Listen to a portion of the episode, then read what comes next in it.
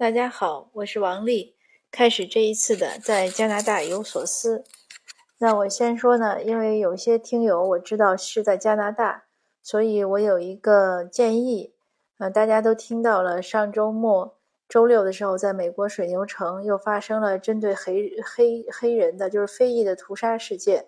那我建议呢，如果你身边呢有非裔的邻居啊朋友，啊，我们去慰问他们一下，鼓励他们一下。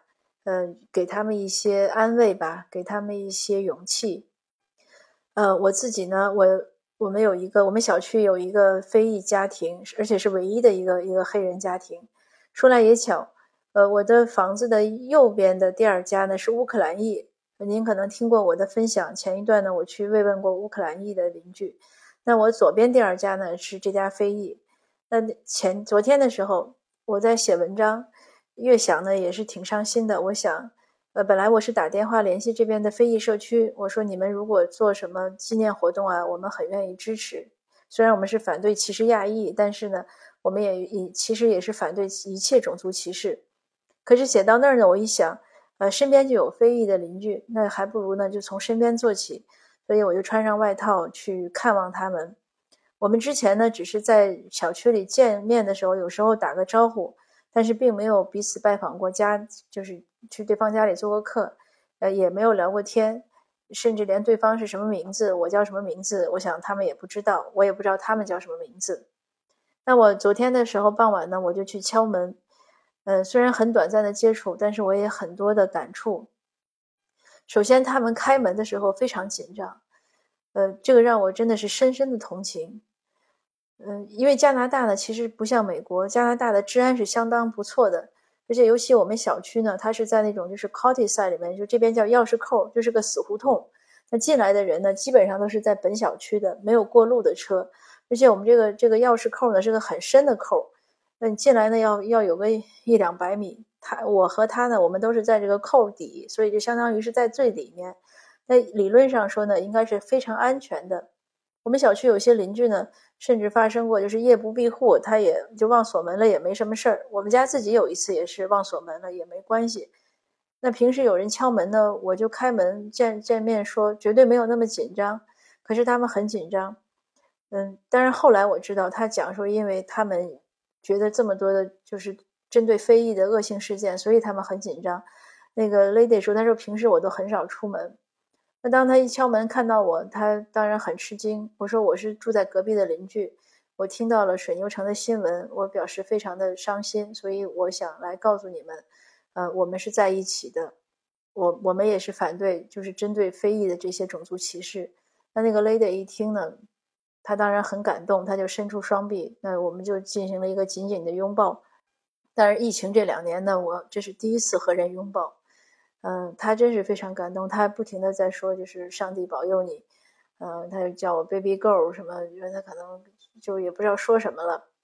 那我们当时借聊天也没有聊多少，我就把我的电话，嗯，他说问我哪一家，我就告诉他我的房间号，我我把我的电话写给他，名字告诉他，我说你有什么问题，有什么事儿呢，你打电话给我们。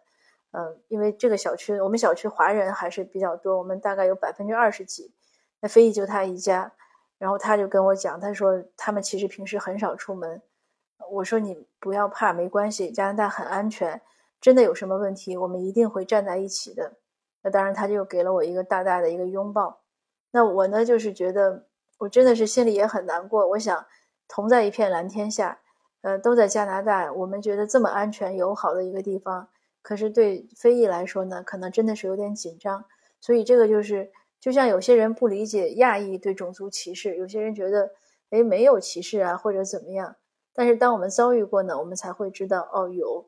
那对于非裔来说呢，可能历史上这么长，这么长时间了，那他们的这种记忆啊，历史烙印也是很深的。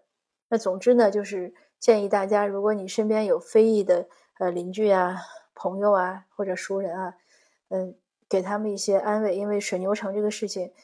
对，我想对非裔民众来说，确实是一个呃比较大的一个一个打击吧。就像我们也觉得很震惊，但是我们可能看新闻觉得看过就看过了，但是对他们肯定是更强的感同身受的这样的一些冲击。那我要今天我本来的分享主题呢，是想讲讲我今天 下午的逛街经历。这也是应一些听友的要求，他们说你这个加拿大生活什么样子？呃，为什么喜欢在加拿大生活？嗯，我下午逛过两个小时街之后呢，就突然就萌发了，哎，我要分享一下，就是为什么我喜欢在加拿大生活。那是我小孩呢，他要去参加一个模拟联合国的活动，那个活动呢要在一个不知道是什么地方吧，一个旅馆里吧，要住住两天晚上，一共三个两个白天两个晚上，他们要代表联合国呀，或者代表一个虚拟的人物呀，要发表辩论啊，或者怎么样。那要求呢都是穿正装，所以男生呢要穿西装打领带，呃，穿皮鞋。这些呢，我小孩小的时候呢，他以前的时候身高没那么高呢，他穿我先生的。可是这两年他长得很很快，所以我先生的这个就不适合了，他要买他自己的一套。那他呢很有打算，他说你到二手店帮我买一套就行。嗯，我说你反正明年要高中毕业也需要一套好的西服，我给你好好买一套。他说那不用。就是因为我们住在旅旅馆里呢，每天小孩同学喘在一起，呃，肯定也也不会很爱惜衣服的。他说你买套好的也也穿坏了。他说你就到 Value Village，就是二手店，他说你二手店买一套，我随便穿了。那我想也行，这这这个孩子打算也可以。那上个两个星期呢，我们去二手店，嗯，他自己挑一套一一件上衣、一条裤的一个衬衣，而且他也别。标准很很严格。本来我看到有一个全新的衬衣，我觉得很好，但是他不喜欢那个，说那个白地上有暗色的条纹很难看，他要纯白的。所以看到我们两个的审美观真的是差异很大。那买了之后呢，我也就以为完成任务了。我说那就哪天带你再去买双新皮鞋就好了，因为鞋嘛，这个他怎么也要穿的。所以我说那就这样，他也同意了。但是呢。昨天晚上他想起来要试一下他那些衣服，他觉得有有裤子可能太瘦了，嗯，但之前当然我也帮他去做过干洗了，什么都折腾完了，他又说不行，我说那不行，今天我们就再去买吧，所以今天我们就又去开始在在那个商场里逛。那先呢是去买鞋，鞋当然很很快挑到一双，但挑到一双呢，呃，我们俩说，哎，第一家店就买了，那我们再去看看有没有别的吧，所以就跟店员说。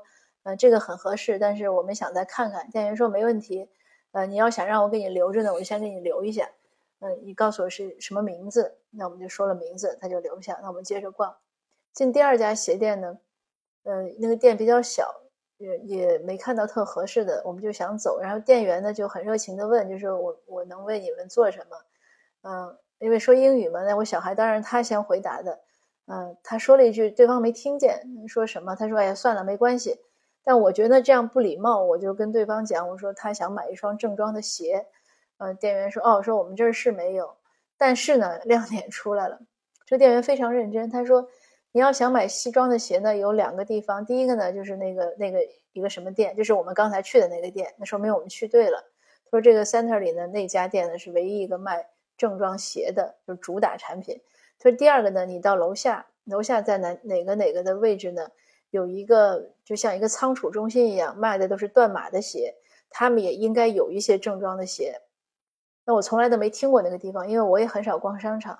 那 anyway，我们就去了，去了他说的打折的店。去了打折店呢，果然看到一双鞋，还是名牌，而且也款式什么也挺好，价格也比那个前面我们看的那个正价那个要便宜，可能三分之一。嗯，那我觉得不错。但是呢。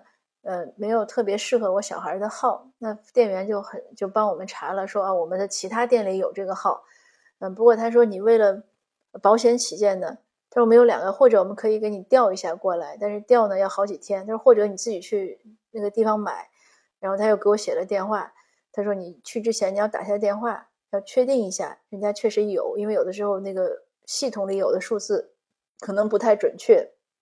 那这个时候呢，我们又看到旁边有家卖西装的店，我们就进去了。进去了，那时候买条裤子。那买裤子呢，因为小孩他自己试，他也不要我管。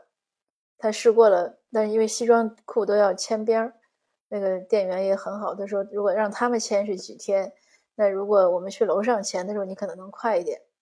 但是我们也不知道楼上能不能就是及时的签到边。他说那你先去问一下，你去问一下，如果他可以，那你再过来买，因为他们店的。条件呢是不能退，只能换。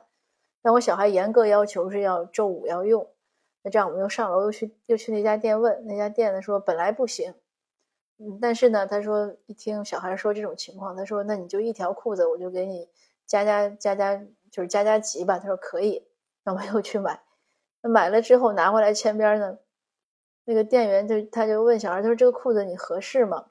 小孩说觉得合适，但是我才发现确实有点瘦。我说我看着有点瘦，店员说我看着也有点瘦。嗯，他说他就跟那个小孩跟我小孩讲，他说哪儿哪儿哪儿这个西装裤应该穿到什么情况是不算瘦算合适。那本来他签边他就拿那个大头针别了边了，然后小孩说那我去换一条。哎，他又去换了，换了一会儿呢，他拿回来，他说人家给他换了一条合适的，然后这样的那个那个。裁缝店又给他重新走了一遍流程，然后给他给他签了，就说那你哪天过，明天过来，后天过来取。那我们又在那个西装店里还去买衬衣，那衬衣呢，因为小孩他又不肯脱了那个外套式，那店员呢就帮他量了各个尺寸，然后给他讲说你如果什么尺寸合适呢就合适。嗯，他穿西装呢也是这样，他不知道尺寸合不合适，店员也跟他讲就是。西装穿到什么程度算合适？呃，总之是各种耐心，我也很很就是很感谢。但是对店员来说呢，他觉得他是基本的服务。那也有小孩有看中另外一套，他说这个你不合适。呃，怎么不合适？他也讲了，虽然那个可能更贵一点。他说我建议呢，你还是买你刚才试的这个。总之我就觉得非常省心。那我们虽然花了两个多小时吧，从三点半到五点半就把这些东西都买齐了。嗯，花了确实超出我们原来预计的时间，嗯，可是也觉得很满意，而且很开心，就整个是一个和店员交流啊，而且也长了一些，嗯，掌握了一些生活小常识吧。因为我自己在生活上很多知识也也很欠缺，这个呢，我就想到，我说这就是为什么我喜欢在加拿大生活的原因。嗯，当然在国内可能也会有这样那样的这样很温馨的时刻，也没问题。